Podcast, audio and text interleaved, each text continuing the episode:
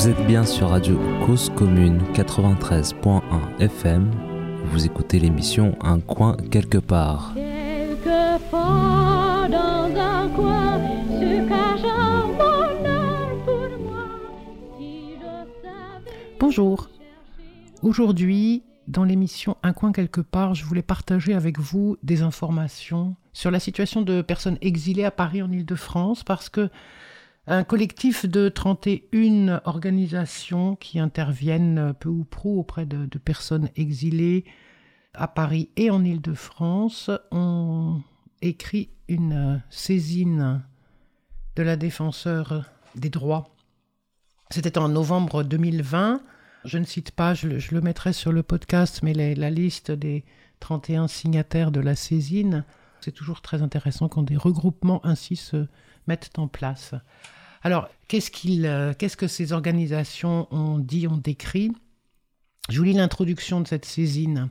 Depuis 2015, à Paris et en Petite Couronne, des campements informels où vivent jusqu'à plusieurs milliers de personnes exilées se succèdent.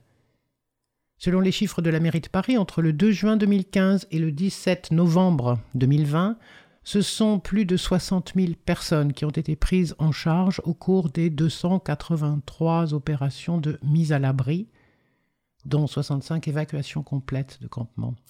Certaines de ces personnes ont été mises à l'abri plusieurs fois, comme le montrent les résultats de l'enquête menée par les équipes du CEDRE, Secours catholique, d'Utopia 56 et d'Action contre la faim, entre janvier et juillet 2020. Sur les personnes interrogées ayant toutes une fois été mises à l'abri depuis un campement, 65% des personnes avaient vécu plusieurs opérations de mise à l'abri. 10% étaient présentes à plus de 10 de ces opérations. Donc, depuis 5 ans, les opérations de mise à l'abri sont systématiquement suivies à Paris et en Seine-Saint-Denis d'une phase de dispersion et d'empêchement de la reconstitution de nouveaux campements dans les semaines ou mois qui suivent, jusqu'à ce que le nombre de personnes à la rue soit trop important et qu'un campement finisse par se reformer. Les associations ont à plusieurs reprises qualifié de cycle infernal ce processus. Les successives reconstitutions de campements ont été marquées par un déplacement de ceux-ci des quartiers populaires du centre de Paris vers la périphérie, puis en dehors de Paris, éloignant progressivement les personnes des lieux et services permettant de répondre à leurs besoins de première nécessité. Les modifications successives des modalités de premier accueil des personnes exilées et souhaitant demander l'asile en Île-de-France, de même que les importantes créations de places d'hébergement dédiées aux demandeurs d'asile et bénéficiaires de la protection internationale depuis 2015, n'ont pas permis, jusqu'à aujourd'hui, d'apporter une réponse durable et ou proportionnée à la problématique de sans-abrisme des personnes primo-arrivantes, relevant de l'asile ou bénéficiaires d'une protection internationale l'insuffisance chronique des capacités d'accueil dans les dispositifs dédiés, ainsi que les difficultés croissantes rencontrées par les personnes pour enregistrer leur demande d'asile font que les personnes primo-arrivantes vivent presque systématiquement une période d'errance et de vie à la rue avant de pouvoir bénéficier d'une prise en charge adaptée. À partir du 4 août 2020, soit six jours après la mise à l'abri de 2113 personnes depuis les campements situés le long du canal Saint-Denis à Aubervilliers, le 29 juillet 2020, un nouveau campement s'est constitué à Saint-Denis autour de la place de l'Écluse où vivaient environ 2000 personnes au début du mois de novembre, selon les estimations réalisées par la Maraude de France Terre d'Asile. Des campements se sont également constitués ou développés dans cette période sur d'autres départements franciliens. À titre d'exemple, en octobre 2020, un campement de 630 personnes, en majorité relevant de l'asile, a fait l'objet d'une opération d'évacuation et de mise à l'abri à Damary-les-Lys, en Seine-et-Marne. La situation de ces campements est caractérisée par des situations sanitaires déplorables, d'autant plus préoccupantes que le pays connaît une crise sanitaire, on le savait, sans précédent. Le 17 novembre, 3000 personnes ont été mises à l'abri à l'occasion d'une opération réalisée sur le campement situé place de l'Écluse à Saint-Denis et 400 personnes vulnérables, femmes, familles, mineurs, entre 500 et 1000 personnes n'ont pas pu bénéficier de la mise à l'abri à cette occasion et se sont retrouvées sans solution. Et donc voilà, dans le rapport qui suit cette introduction sont détaillés l'ensemble des éléments qui permettent ces affirmations et qui démontrent qu'il est vraiment nécessaire que quelque chose soit dit par la défenseur des droits, puisqu'il y a des atteintes très basiques aux droits fondamentaux des personnes sur le campement. Et l'idée, c'est de mettre cette affaire-là du 17 novembre 2020, au moment où cette saisine est déposée, euh, en perspective avec euh, les autres euh, déplacements mis à l'abri, etc., qui ont, été, qui ont précédé, et puis de voir comment, par la suite, de manière à ce que la situation ne se reproduise pas, comment pourrait s'engager une concertation avec, entre l'État, les collectivités locales, les associations et les collectifs citoyens, pour construire des réponses adaptées et durables à la problématique de sans-abrisme des personnes exilées en Île-de-France. Alors, bien sûr, il est intéressant, important de voir comment les choses se sont passées depuis à peu près cinq années, puisque euh, à la fois les réglementations, mais aussi les pratiques évoluent, ont évolué, et euh, notamment la mairie de Paris a, souhaité, en, partir de 2016, mettre en place deux centres dits humanitaires qui étaient destinés à répondre aux problématiques. En novembre 2016, il y a un CPA, Centre de Premier Accueil, qui a été réservé aux hommes seuls, 400 places. Ça a été ouvert à Porte de la Chapelle. À partir de janvier 2017, il y en a un second de 400 places également, destiné aux familles et aux femmes seules avec ou sans enfants, à Ivry. Et donc il y avait là une relation de cofinancement entre l'État et la mairie, et, ce dispositif avait pour ambition à l'époque d'être dupliqué ailleurs. Le CPA, donc le centre de premier accueil, avait vocation à héberger des personnes pour une durée temporaire d'une dizaine de jours, avant de les orienter vers une solution plus durable d'hébergement et donc euh, les centres d'hébergement d'urgence migrants, les CHUM, en Ile-de-France, ou vers les centres d'accueil et d'orientation, les CAO en province, ou vers des centres d'accueil pour les demandeurs d'asile. Bref. Et donc pendant 17 mois, ce, ce centre de premier accueil a pris en charge plus de 25 000 personnes. Il a été fermé en mars 2018. La mise en place de ce dispositif n'a évidemment pas permis de résoudre durablement la problématique de sans-abrisme des personnes exilées. Et euh, évidemment, les dispositifs étaient par ailleurs euh, sous-dimensionnés. Et puis, l'accueil était conditionnel dans des dispositifs aval qui ont conduit que des tensions assez énormes, tant sur l'accès à ce CPA, centre de premier accueil, que du fait de l'absence de solutions d'orientation pour toutes les personnes hébergées euh, ont fait que ça c'est vraiment, c'est devenu vraiment compliqué. Donc entre mars et mai 2018, il y a un nouveau dispositif de premier accueil des personnes qui est mis en place en Ile-de-France. Et donc il y a euh, notamment la mise en place d'une plateforme téléphonique de prise de rendez-vous en structure de premier accueil des demandeurs d'asile. Structure de premier accueil des demandeurs d'asile, SPADA, pour les personnes souhaitant demander l'asile en Ile-de-France à partir du 2 mai 2018. La mise en place de cette plateforme téléphonique s'est substituée donc aux files d'attente devant les SPADA des files d'attente virtuelles, contribuant à invisibiliser les exilés dans l'espace public, puisque donc personne ne s'occupait de savoir combien de gens étaient en train de téléphoner et d'essayer d'avoir quelqu'un qui leur parle. Au-delà de cette plateforme, le dispositif de premier accueil s'est constitué là aussi, donc d'une part pour les hommes isolés autour de trois puis de deux accueils de jour spécifiques, des maraudes gérées par France Terre d'Asile, euh, sont orientés ensuite vers les centres d'accueil et d'examen de situation, les CAES, les personnes qui souhaitent demander l'asile et n'ont pas de rendez-vous en SPADA, ou des personnes en cours de demande d'asile ou en attente d'une proposition d'hébergement. Bref, on voit que le, le cheminement est, reste toujours évidemment aussi dur et compliqué. Juste par, euh, pour information, donc les CAES permettent une mise à l'abri, un examen administratif des situations des personnes. À l'issue de cet examen, si les personnes souhaitent demander l'asile, la demande est enregistrée par l'OFI comme DAB et la préfecture.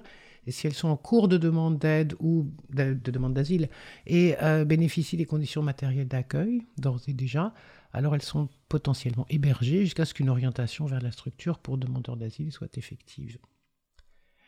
Pour les femmes, les couples et les familles en demande d'asile, il y a un accueil de jour dédié qui est ouvert, qui peut intervenir dans la prise de rendez-vous en SPADA et orienter les personnes non hébergées vers un hébergement à l'hôtel, quand il y a de la place. Bref, donc on a vu immédiatement que ce nouveau dispositif est apparu, comme le précédent, comme tout à fait sous-dimensionné au regard des besoins. Et donc ça a conduit à des fins de prise en charge assez importantes qui ont fait que les personnes sont retournées à la rue sans rien. En avril 2019, face à une situation toujours plus inquiétante sur les campements situés à la périphérie, il y a donc des associations qui se sont mobilisées pour alerter et proposer des solutions. La halte humanitaire à la porte de la chapelle depuis le 28 mai 2019 et ce jusqu'en octobre 2020 avait été annoncée par la préfecture. Il devait y avoir une prolongation du centre d'hébergement pour personnes bénéficiaires d'une protection internationale. Bref, on est tout en train de créer des appellations, des noms, des, tas d'affaires. Et depuis janvier 2020, l'évacuation du campement situé porte de la Chapelle, la préfecture de police a appliqué des mesures qui visent à empêcher la reconstitution des campements à Paris. La mise en œuvre des annonces de novembre 2019 du ministre de l'Intérieur, Christophe Castaner, sur la fin des campements parisiens en l'absence de solutions durables d'hébergement pour les personnes, les nouveaux campements se sont donc évidemment créés, installés, d'abord à Aubervilliers, puis à Saint-Denis. Et ce dernier campement, notamment place de l'Écluse, a été caractérisé par la difficulté pour les personnes de répondre à leurs besoins fondamentaux, en particulier en matière d'hygiène et d'alimentation, dans un contexte de crise sanitaire nationale. En octobre 2020, la halte humanitaire Porte de la Chapelle a fermé et rouvert progressivement en novembre 2020 au centre de Paris, dans l'ancienne mairie du premier arrondissement. Le dernier campement situé à Saint-Denis était très éloigné des lieux de réponse aux besoins de première nécessité et d'accès aux droits dédiés aux personnes exilées ou en demande d'asile ou en BPI. Un nombre important de personnes n'avaient pas les moyens de financer des titres de transport, ce qui a enclavé d'autant plus le campement. En octobre 2020, les accueils de jour pour demandeurs d'asile et réfugiés hommes isolés ont constaté un nombre croissant de personnes arrivant à l'accueil de jour avec des amendes pour absence de titre de transport. L'isolement et la situation du lieu, sous une bretelle d'autoroute, ont eu un impact majeur sur les conditions de vie des personnes. Ce campement a été à son tour évacué le 17 novembre 2020 lors d'une opération insuffisamment préparée qui n'a pu prendre en charge l'ensemble des personnes exilées qui étaient sur le site et qui s'est ponctuée par une dispersion lors de laquelle des faits de violence ont été constatés. Celles-ci se sont retrouvées en errance les jours suivants en proie à une forte pression policière, de jour comme de nuit. Cette situation a engendré la mise en place d'un campement de nouveau violemment dispersé, lui aussi, place de la République, le 23 novembre 2020.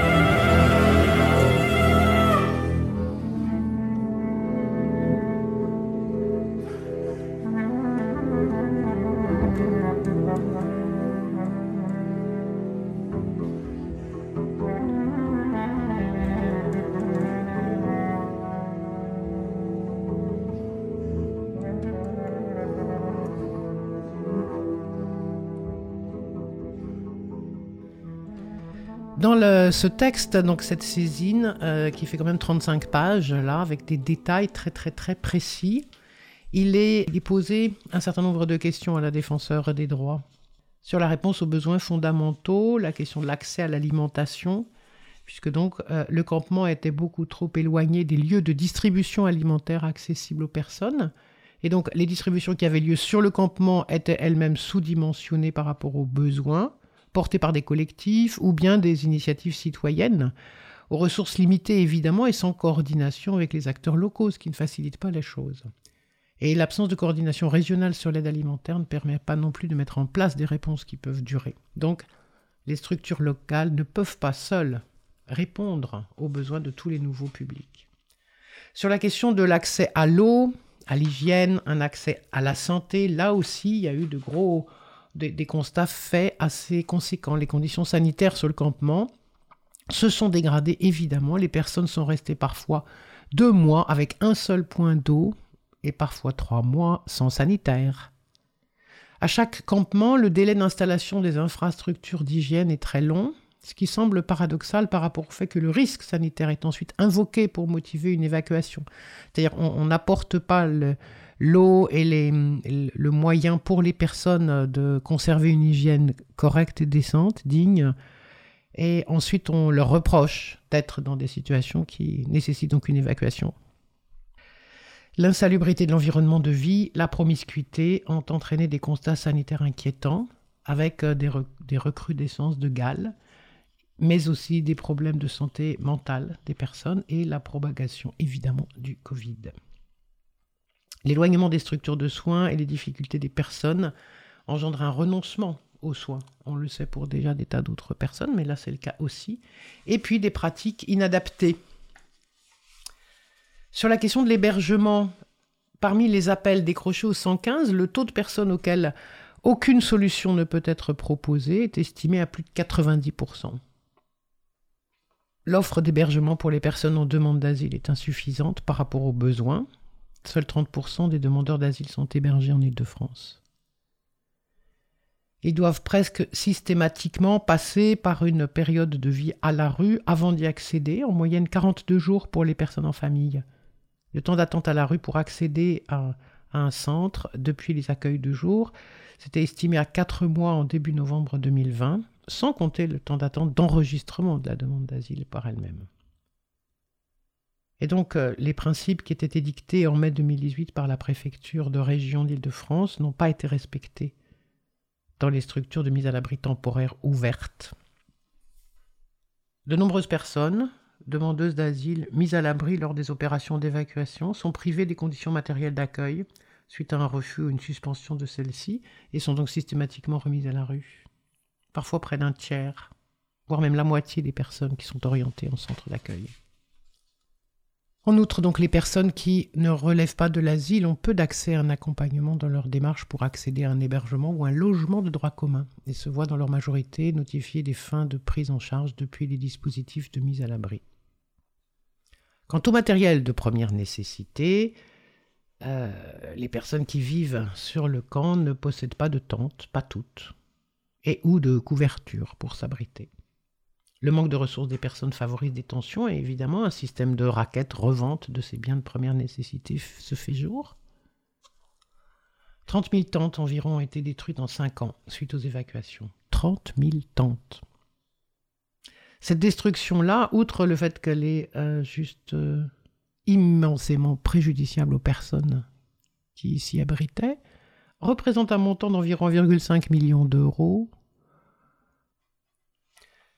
sur l'accès aux droits, il est évident que le sous-dimensionnement de ces dispositifs, y compris dispositifs d'accès à l'information, le manque d'interprétariat, la difficulté d'accès à une information fiable, actualisée, traduite, etc., ça amène à des déformations importantes dans l'esprit des personnes et euh, représente donc un obstacle à l'accès effectif et rapide de leurs droits.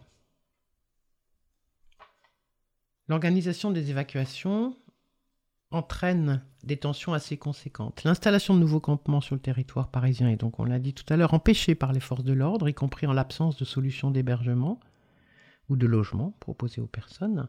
et les pressions exercées sur les personnes exilées sans domicile ont indirectement conduit à un déplacement des campements sur le territoire. La forte présence policière, la réalisation de contrôles d'identité à proximité des lieux d'aide humanitaire, l'accès aux droits ainsi que les entraves signalées par des associations empêchées d'assurer leur mission représentent un risque pour l'inconditionnalité d'accès à ceux-ci. Et puis le dernier point important que cite ce rapport, c'est l'exposition des personnes aux violences sur le campement. C'est-à-dire que, évidemment, euh, l'emplacement du campement de l'écluse où des centaines de personnes étaient entassées augmente les risques d'accident. On se souviendra de l'homme qui est mort noyé le 10 juillet après être tombé dans le canal. En septembre, il y a eu un autre accident de même nature. On ne sait même pas dire, on n'a pas retrouvé son corps. Le 5 novembre, il y a eu un autre habitant qui est décédé à l'hôpital à la suite d'une détresse respiratoire. Le 14 novembre, une autre personne sur les campements depuis deux ans est décédée également. Bref, euh, des citoyens solitaires s'arrêtent sur la bande d'arrêt d'urgence de l'autoroute pour donner de la nourriture. Les habitants se précipitent alors sur le terrain en escalier longeant la route pour tenter d'accéder à la nourriture, avec tous les risques que cela implique. Et puis, les femmes sont particulièrement exposées à des violences. Les craintes pour leur sécurité les poussent souvent à s'isoler, limitent leur accès à l'information ou bien et services de première nécessité.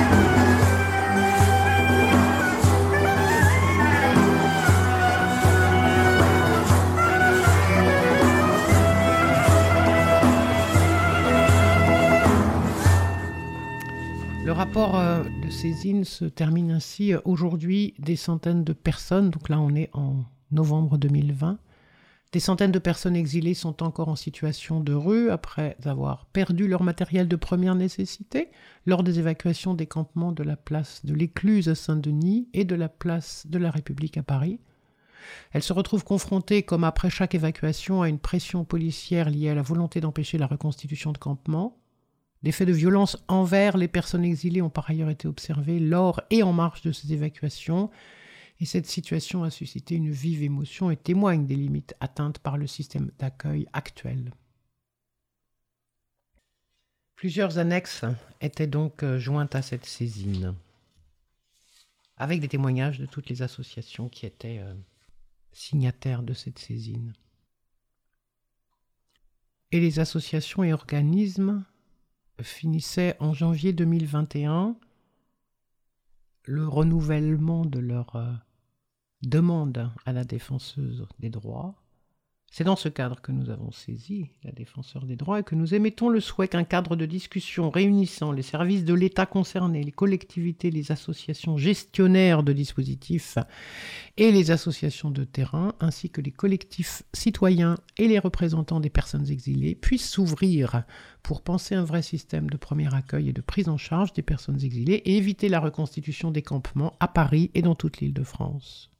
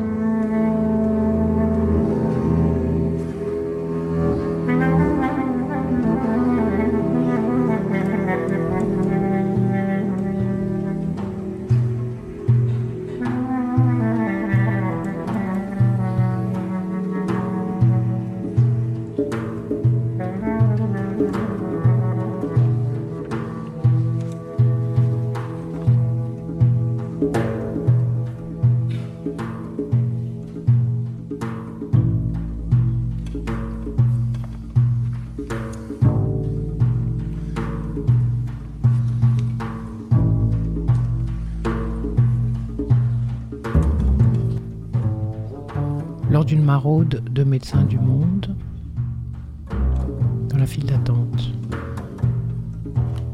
On ne sait jamais où on va dormir. Chaque nuit, nous devons changer d'endroit car si on reste quelque part, la police vient et nous fait partir. Alors tous les soirs, on déménage, on bouge à la recherche d'un lieu, on se pose quelques heures et le jour suivant, on refait la même chose.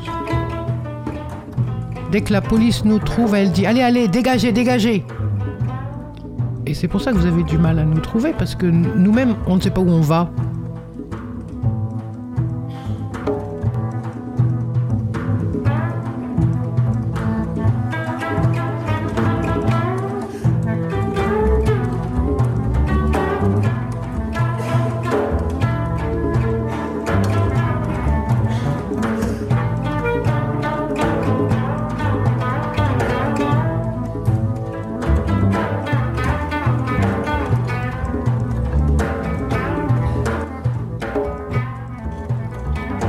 Là depuis un mois et demi, je pense.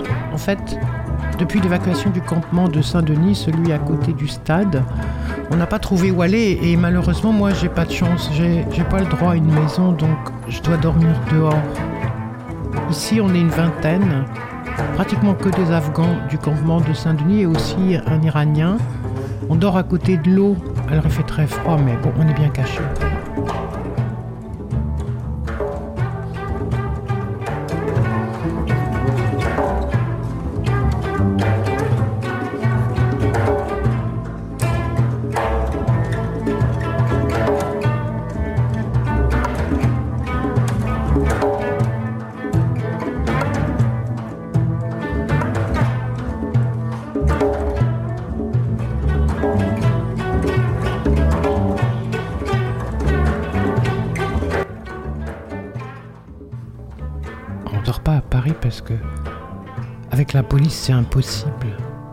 Ici c'est loin mais euh, au moins on n'a pas de problème. Par contre euh, tout est compliqué quand on est si loin parce que par exemple moi ma, préfecture elle est à Creil. hier j'avais un rendez-vous, j'ai pris le métro, j'ai été arrêté par les contrôleurs, alors j'ai essayé d'expliquer que j'avais pas des ressources, mais il n'en avait rien à faire et tu sais, moi je suis en procédure normale, alors euh, on me donne pas de logement, mais. Alors comme j'avais un ami ici, ben je les ai rejoints là.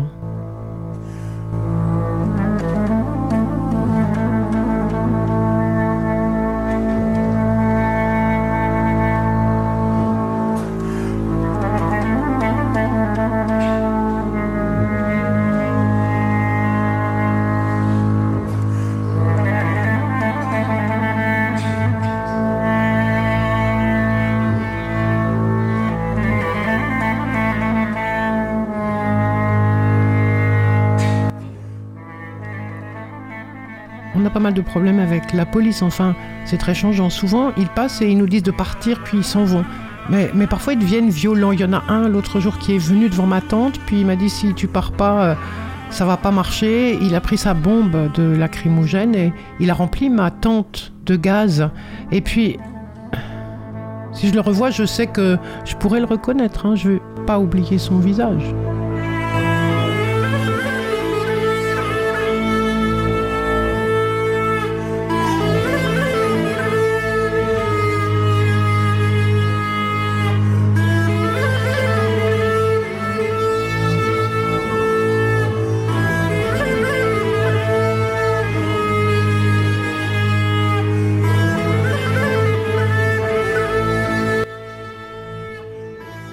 Manger, c'est pas très facile. Avant, il y avait un monsieur qui venait nous apporter à manger de temps en temps, mais là, ça fait plusieurs jours qu'il n'est pas venu, alors. euh, Bah oui, si on nous amène à manger, on mange, mais sinon, on ne mange pas.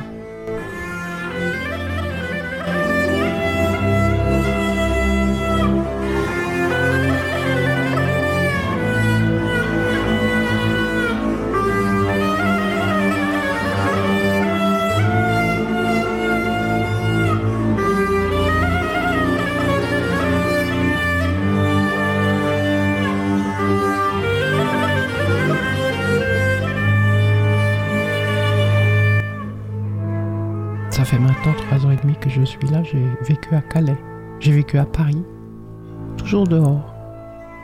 Dans la jungle, sous les ponts, sous la tente. Je suis tellement fatigué. Sept ans sans voir ma famille. J'ai travaillé pour l'OTAN, hein, le Royaume-Uni, les USA en Afghanistan, mais quand ils sont partis, ils m'ont laissé tomber. J'ai dû fuir le pays par mes propres moyens. Avec la guerre, on voit des choses très violentes.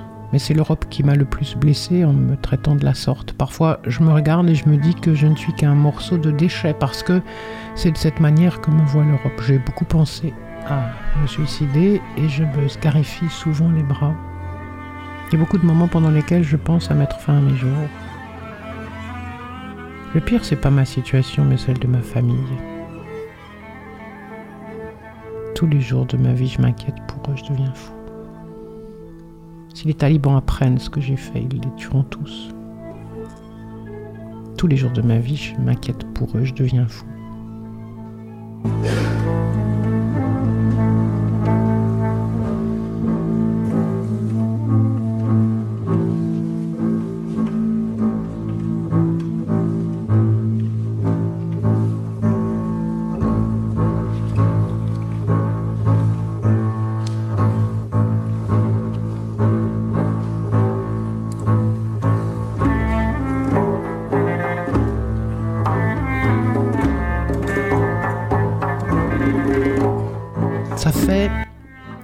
Fait 21 mois que j'habite dans des cabanes.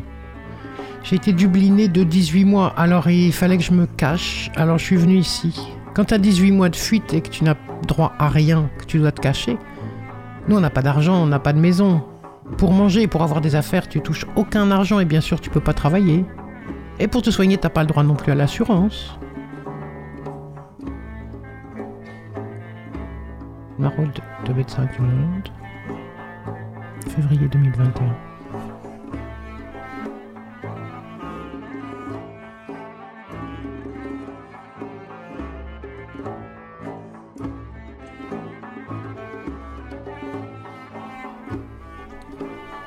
maraude de Médecins du Monde, mai 2021. Mais en France, comment on fait pour avoir un hébergement? Ici, il fait trop froid. Nous, on ne demande pas une maison. Mais il n'y a pas des camps de réfugiés? Est-ce qu'il y a des hôtels ou des centres où on pourrait dormir? Moi, je suis là à Porte de Pantin depuis un mois. Je suis arrivé en France il y a deux mois et demi, mais là, il fait trop froid.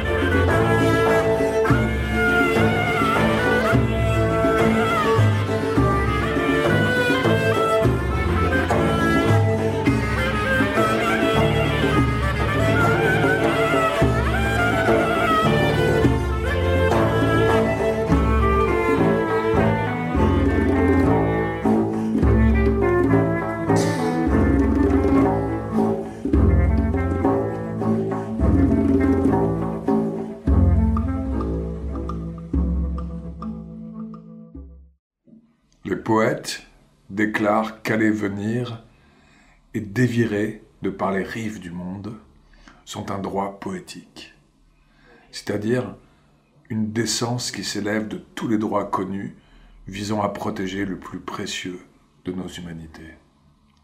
Qu'aller venir et dévirer sont un hommage offert à ceux vers qui l'on va, à ceux chez qui l'on passe, et que c'est une célébration de l'histoire humaine que d'honorer la terre entière de ses élans et de ses rêves. Chacun peut décider de vivre cette célébration.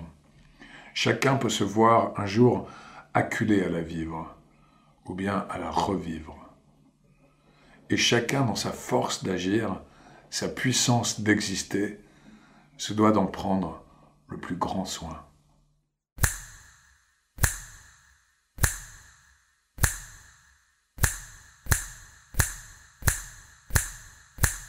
Les poètes déclarent que jamais plus un homme sur cette planète n'aura à fouler une terre étrangère.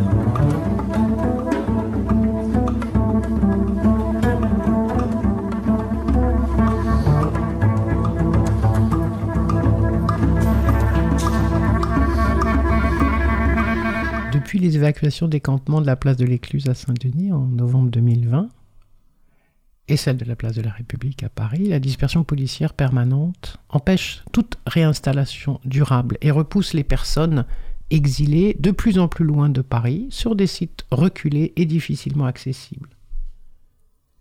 Les personnes sont aujourd'hui dispersées dans toute l'île de France. Leur isolement ne fait que renforcer la vulnérabilité.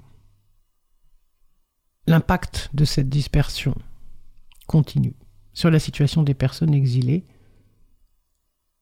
on la voit bien dans les témoignages recueillis sur le terrain. L'absence de campement. L'absence de campement visible constitue une situation inédite depuis 2015. Pour autant, ça ne veut pas dire que tout va bien. C'est-à-dire on repousse, on repousse, on recule.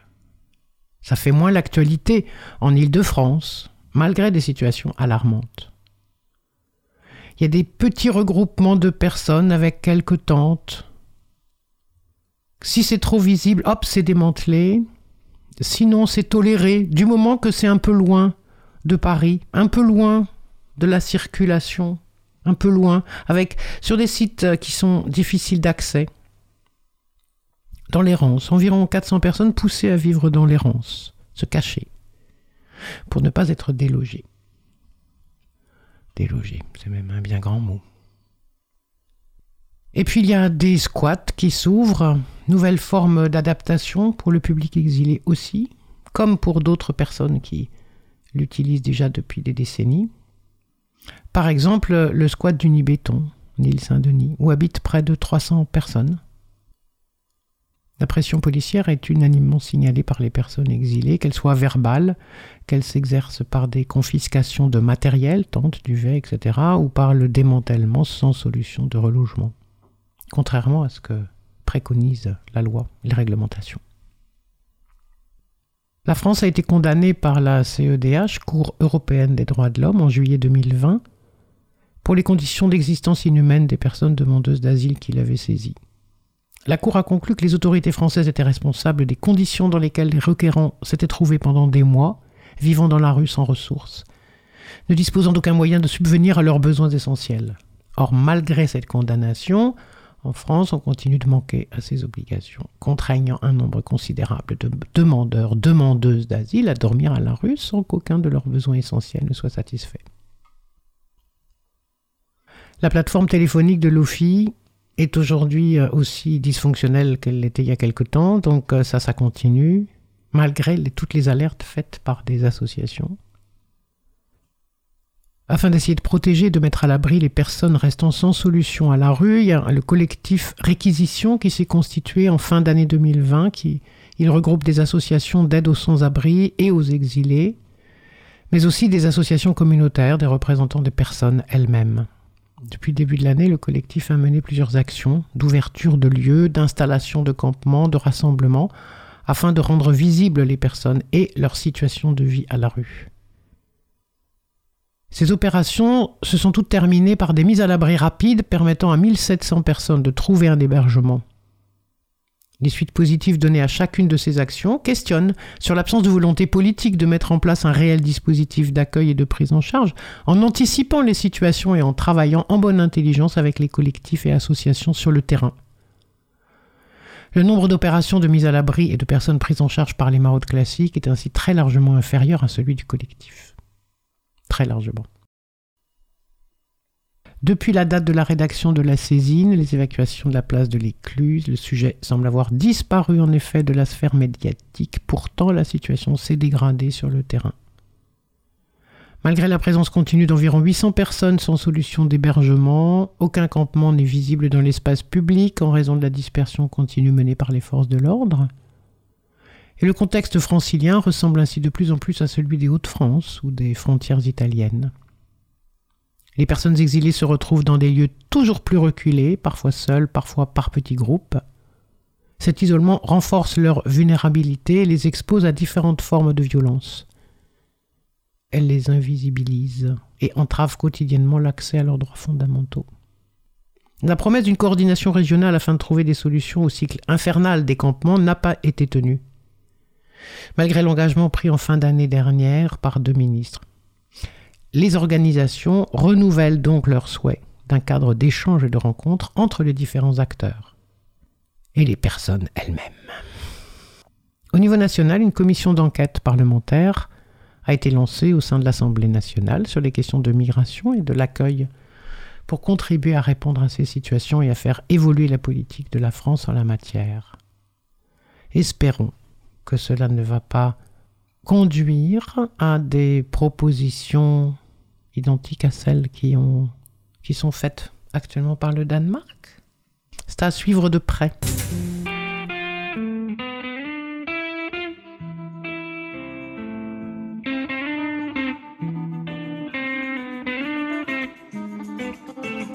Laissez parler les petits papiers. À l'occasion, papier chiffon.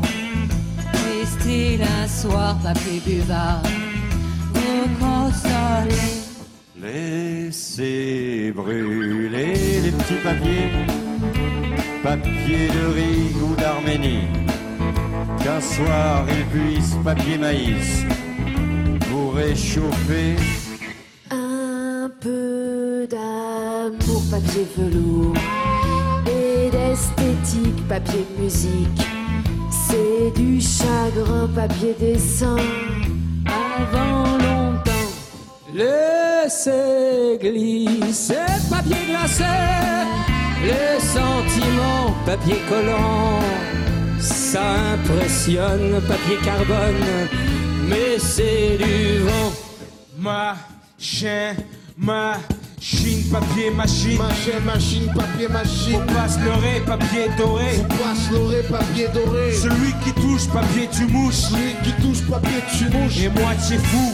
C'est pas brillant, papier d'argent. C'est pas brillant, papier C'est d'argent. pas donné, papier monnaie. C'est pas donné, papier Où monnaie. l'on en meurt, papier à fleurs. Où l'on en meurt, papier à fleurs. On s'en fout. Laissez brûler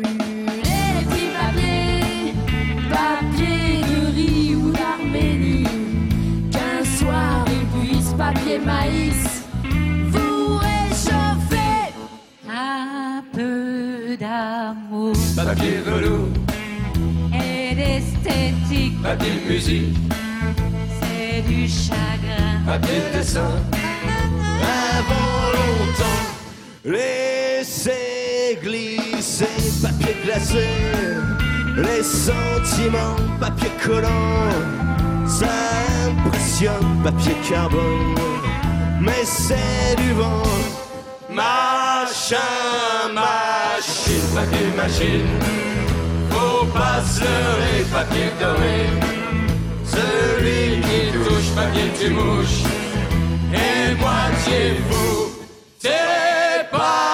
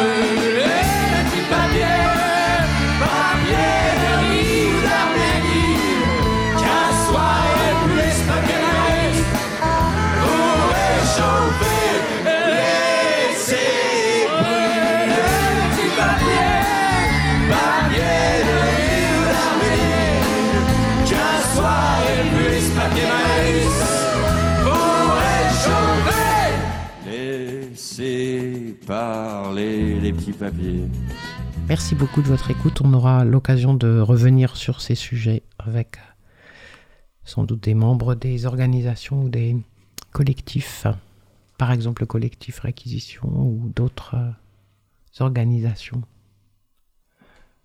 Voilà, merci aux acteurs au sein de Médecins du Monde qui nous ont confié tous ces, tous ces éléments de manière à pouvoir vous faire part, chers auditeurs, euh, des conditions et des- de la situation actuellement en Ile-de-France, mais sans doute ailleurs. Vous n'hésitez pas à nous faire part de ce qui se passe ailleurs également dans d'autres régions. À très bientôt.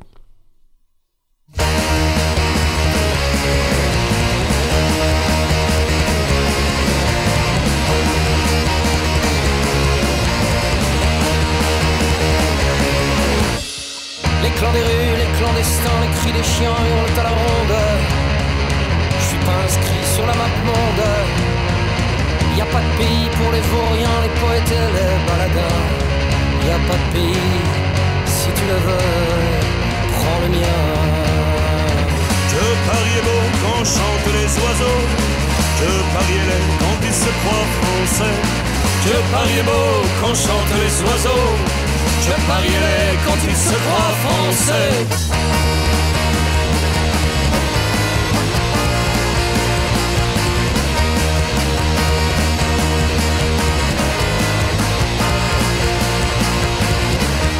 Avec ses sans-papiers Qui vont bientôt repartir. vers leur pays les chiens On a tout pris, chez eux y a plus rien.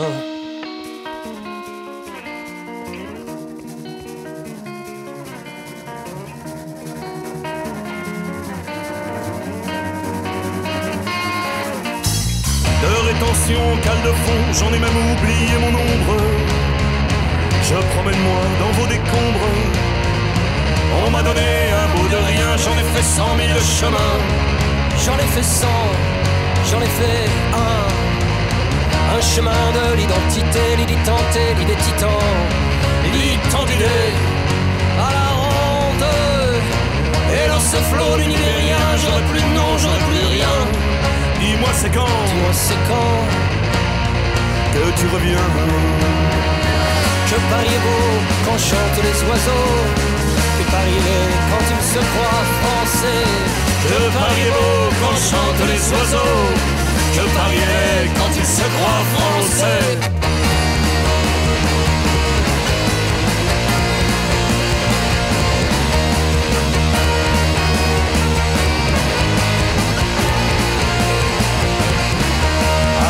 Et tous ces tir, ils visent pas que les lapins. c'est plus du gros sel, c'est des.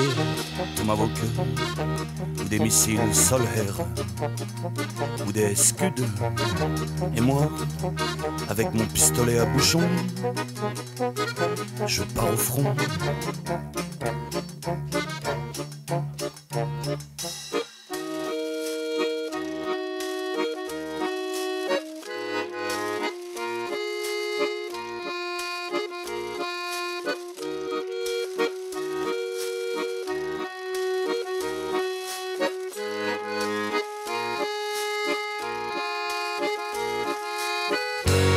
Sera beau quand chantera les oiseaux. Paris sera beau si les oiseaux me nomment. Paris sera beau car les oiseaux, allez, Paris sera beau